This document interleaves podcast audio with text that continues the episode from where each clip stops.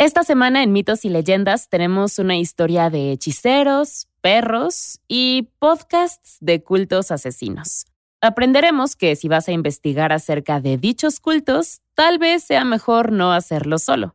Además, veremos por qué no deberías adornar a un caballo con joyas de millones de dólares. Luego, en la criatura de la semana, hay un gigante que además de ser enorme, es una bola roñosa.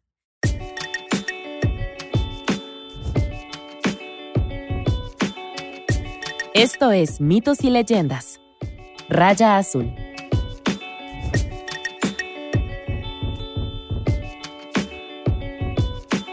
Este es un podcast donde contamos historias de la mitología y el folclore. Algunas son muy populares y aunque creas conocerlas, sus orígenes te sorprenderán. Otros son cuentos que quizá no hayas escuchado, pero que realmente deberías. La historia de hoy proviene de la India y es un relato de magia, amor, pérdida y, como dijimos antes, podcast sobre cultos asesinos, que están muy de moda estos días.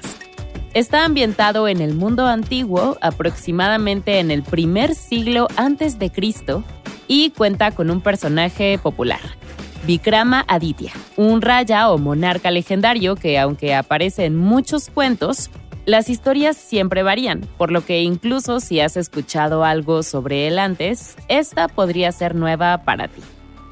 Entonces empecemos y veamos qué sucede cuando un culto asesino se muda a la puerta de al lado.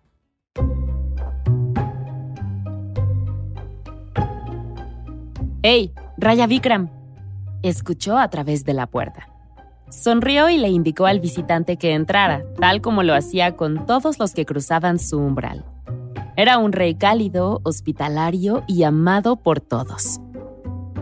Sobre ese yogi que se mudó al otro lado del río, comenzó el visitante tomando asiento. Él es... Bueno, las cosas se están poniendo extrañas. ¿Extrañas? ¿En qué sentido? Bueno, continuó el visitante, que resultó ser uno de sus sirvientes de confianza. Todo empezó cuando se sentó sobre el fuego y yo pensé... Espera, ¿se sentó en el fuego, dices? El raya se acarició la barbilla pensativo. Sí, es exactamente como suena su señoría. El sirviente hizo una pausa. Prendió un fuego gigante y se sentó sobre él. Las llamas se dispararon por todas partes, pero no se lo comieron, aunque era difícil verlo entre tanto humo. El fuego, sin embargo, no era la preocupación principal, y el sirviente se apresuró a aclarar que si el vecino quería sentarse sobre una fogata, pues cada quien. No me importa mientras no me afecte, dijo. Pero el problema es que, bueno, ya empezó a afectarme. El raya esperó en silencio el resto de la historia. Resulta que las personas que eran capaces de tocar fuego sin quemarse atraían mucha atención. Y el yogi empezó a tener muchos seguidores como un culto. Y por si fuera poco, el tráfico ahora era terrible. Siempre estaba detenido. Y el estacionamiento, uff, ni hablar del estacionamiento. El raya se puso de pie y tocó una campana estridente, esperando que apareciera otro sirviente para poder obtener una segunda opinión sobre este supuesto culto. Pero nadie vino. Ah, sí, todos se unieron. Y ese culto quería al raya muerto. El raya se quedó allí durante varios minutos frotando ambas manos. Fue entonces cuando se le ocurrió una idea. Sabía exactamente qué hacer. Casi casi pidió que consiguieran a los mejores realizadores de documentales y o a cualquiera de los 10.000 productores de podcasts acerca de crímenes. Porque, adivinen qué, iban a investigar un culto asesino. Cielos, hay muchos más asesinatos en este lugar de lo que pensaba. Le susurró el raya a su único sirviente mientras la pareja se escondía afuera de la carpa del yogi. Cuando no obtuvo respuesta, se dio la vuelta justo a tiempo para ver a su sirviente huyendo río abajo. Bueno, el raya se encogió de hombros. Supongo que es demasiado para él. No era tanto la cantidad de asesinos como la forma. Había cosas muy oscuras sucediendo ahí porque dentro de la carpa vieron a un hombre sentado sobre un cadáver. El cadáver de su propio hijo. Al parecer, este hombre odiaba tanto al Raya que había matado a su primogénito solo para que su líder pudiera reencarnar en forma de monstruo para su venganza. El Raya entrecerró los ojos. El hombre se le hizo conocido. ¿Acaso era... Sí, aquel asesino era uno de sus ministros, un empleado de nivel medio para ser precisos, de rango poco más alto que el de un sirviente. Esto era realmente extraño. Bueno, estaba confirmado. Efectivamente había un montón de gente en ese lugar que quería al Raya muerto. Y su líder yogi estaba listo para hacer algún tipo de nigromancia. ¿Debería correr? Nah, se agachó un poco más, pero siguió mirando. El yogi empezó un encantamiento que poco a poco se convirtió en un grito a pleno pulmón acompañado de fuego y chispas coloridas que destellaban en todas las direcciones. Pero el cadáver seguía siendo un cadáver. El exministro, padre del cadáver, habló primero. Hey, ¿por qué el retraso? El yogi se dio la vuelta con una mueca de desprecio. Había un intruso entre ellos. Podía sentirlo. Por eso la magia no está funcionando, ladró. Desde su escondite, el raya miró hacia atrás. ¿Intruso? ¿Quién podría ser? Ah, claro. Sí, este era un buen momento para huir. Intentó escabullirse, pero sus pies estaban enraizados en su lugar. Oh, oh.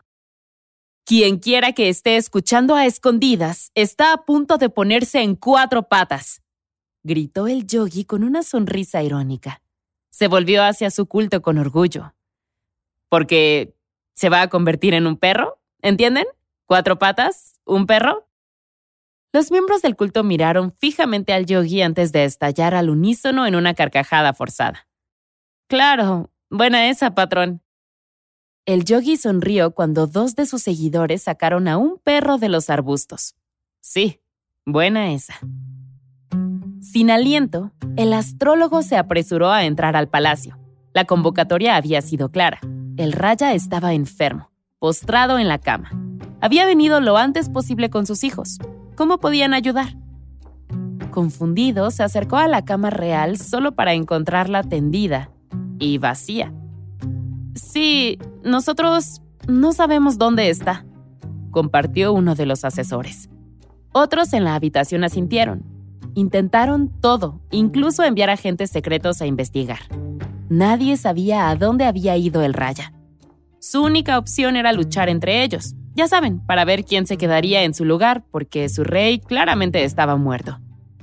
Pero luego, un tipo mencionó que deberían llamar al astrólogo antes de apuñalarse por la espalda por el trono. Por eso, él y sus hijos estaban aquí. Los tres se inclinaron amablemente agradeciendo a los consejeros por pedir su ayuda. Luego se pusieron manos a la obra. Horas más tarde volvieron. Esto pintaba mal, muy mal. Como todos sabían, cuatro espíritus protegían al Raya contra todo tipo de magia de bajo nivel. Sin embargo, la cosa era que no se estaba enfrentando a magia de bajo nivel. Esto era más grande. El astrólogo y sus hijos encontraron a Raya Vikram. Había sido secuestrado por el yogi que vivía junto al río, y la única salvación del Raya fue que el hechicero lo había convertido en un perro antes de saber quién era en realidad. Poco sabía el yogi, pero su peor enemigo ya estaba completamente en su poder. Los consejeros simplemente tenían que formar un ejército para irrumpir allí, apoderarse del perro y matar al hechicero. Parecía lo suficientemente simple. Pero el astrólogo negó con la cabeza. Quizás habían pasado solo un par de semanas, pero el poder del yogi había aumentado desde entonces. Su magia ahora abarcaba la distancia desde su campamento hasta la mitad del río. Enviar a un ejército sería una forma de perderlos, dijo el trío al unísono. Tienen pocos días antes de que el poder del líder del culto venza a los espíritus del Raya revelaron. Una vez que suceda, el yogi sabría la verdadera identidad del perro y todo el reino estaría en peligro. Entonces, ¿qué hacemos? Los consejeros entraron en pánico. ¿Y de dónde salieron estos siervos?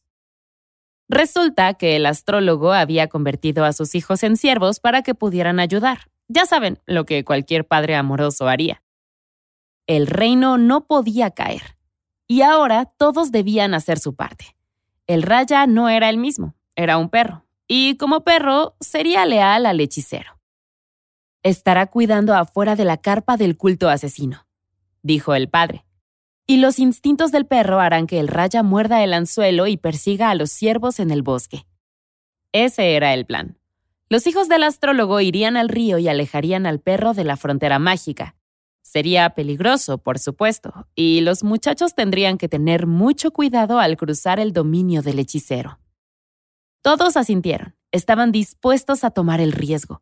Y con eso, los hermanos siervos se dirigieron valientemente hacia el río. El perro vio a uno de los siervos.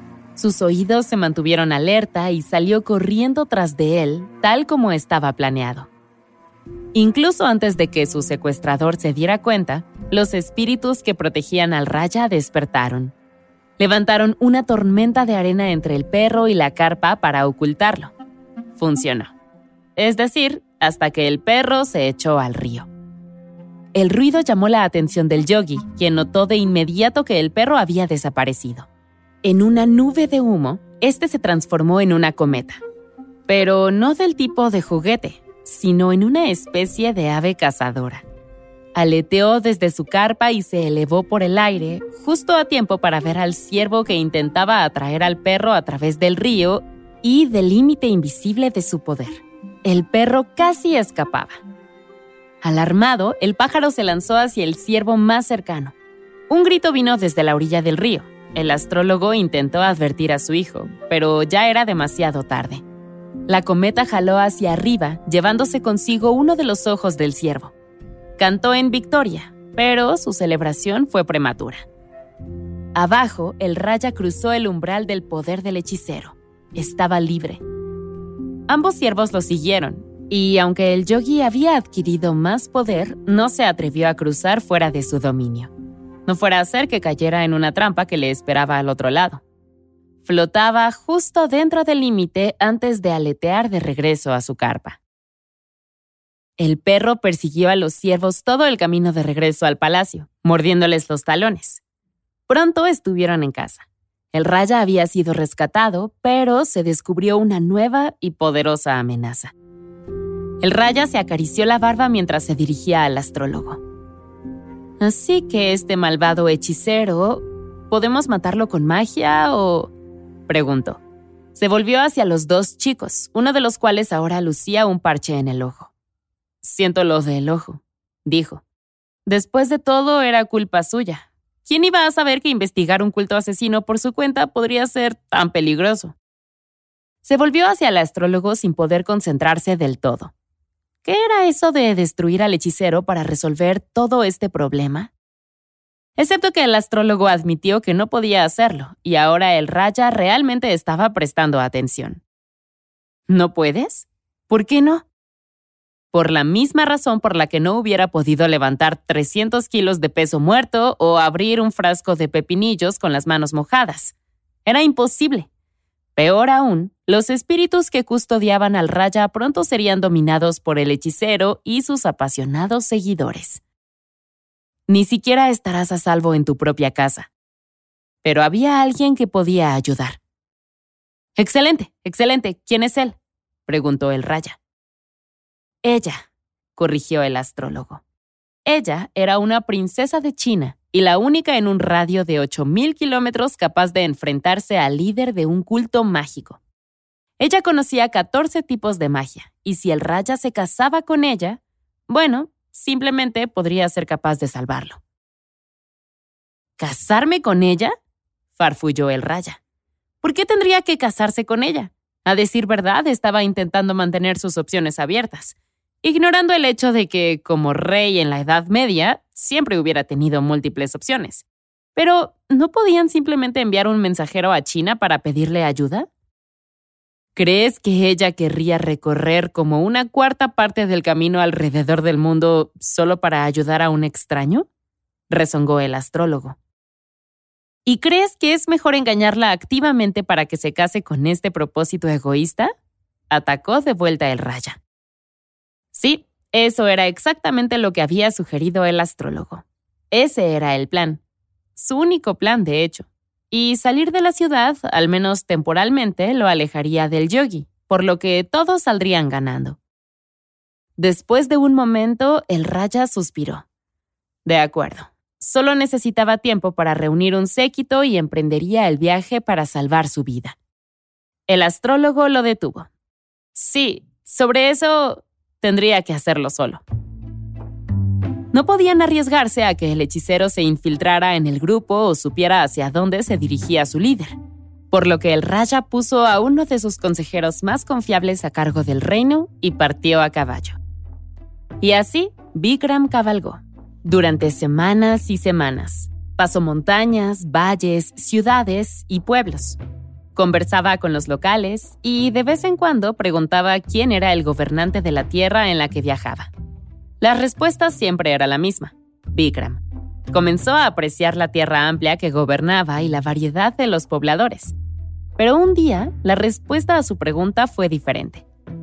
La tierra le pertenecía al rey de China. Vikram sonrió. Genial. ¿Y dónde estaba la capital? ¿A 15 minutos? ¿20? Cuatro meses después, el palacio del rey se alcanzó a ver en el horizonte. Mañana, mañana se acercaría. Se revelaría y cortejaría a la princesa. Pero por ahora, dormiría. Ahora, dado que uno solo puede llevar tanto oro consigo y 10 meses de viaje equivalen a más o menos 300 noches en varias posadas, el Raya no podía ser demasiado orgulloso para montar una tienda de campaña y dormir junto al río. Y así fue como lo encontraron los ladrones. Solo que no le robaron, como era de esperar.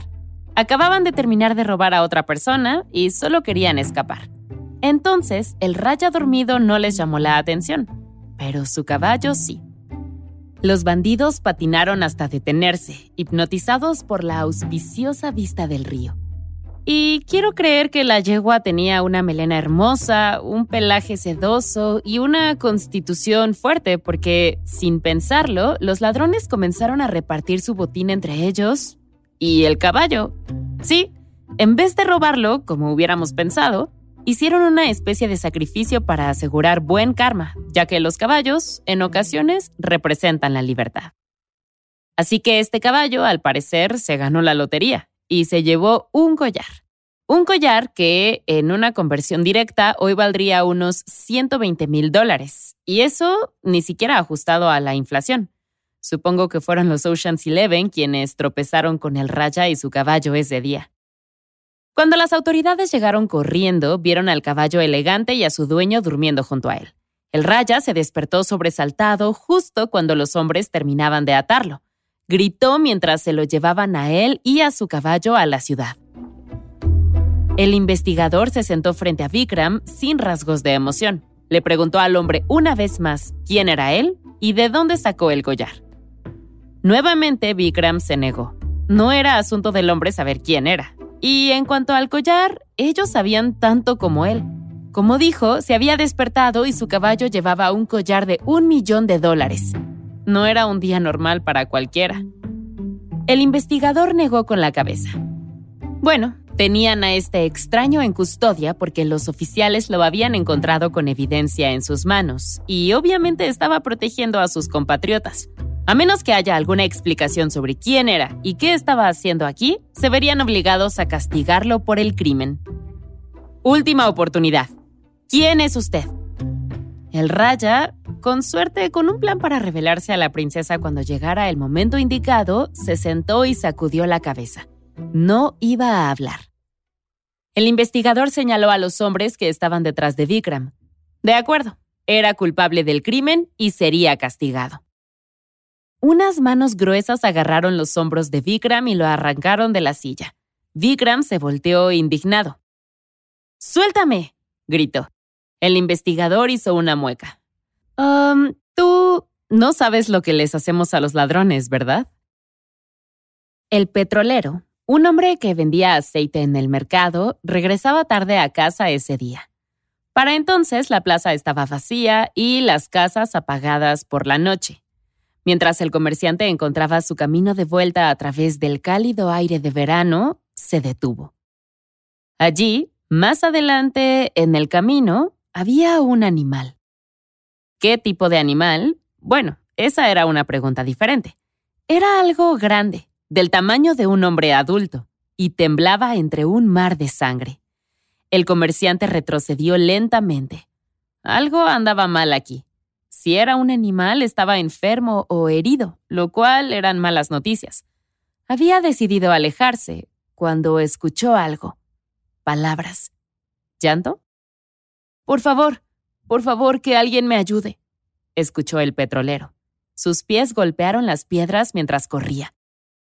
Allí, en medio de la ropa rasgada y empapada de saliva, estaba la silueta temblorosa de Vikram. Apretó ambos brazos contra su pecho, pero el petrolero solo pudo ver los muñones ensangrentados donde habían estado sus manos. Vikram hizo una mueca cuando el petrolero extendió la mano, pero no era para golpearlo, como todos los demás habían hecho al pasar ese día, sino para levantarlo.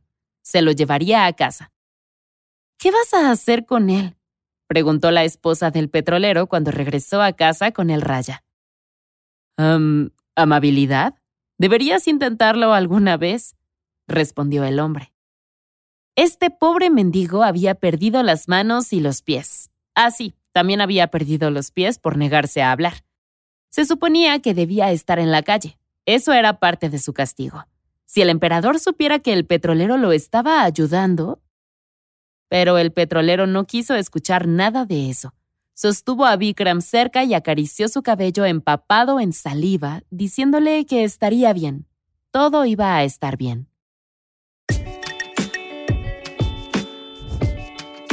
Y hasta aquí hacemos una pausa. No te pierdas la segunda parte de esta historia en nuestra siguiente entrega. Mitos y Leyendas es un podcast de los creadores de Myths and Legends y Sonoro. Todas las historias y los episodios se basan en la exitosa franquicia de podcast Myths and Legends de Jason y Carissa Weiser. Nuestro tema principal es de la banda Broke for Free y la música de la criatura de la semana es de Steve Combs. Encontrarás los links de las canciones en la descripción del podcast. La producción corre a cargo de Alex González, Mitzi Hernández, Esteban Hernández Tamés e Israel Pérez, con el ensamblaje de Ricardo Castañeda para Sonoro Media. Yo soy Vale Estrada y también me hago cargo de la adaptación al español. Muchas gracias por escucharnos y nos encontramos hasta la próxima.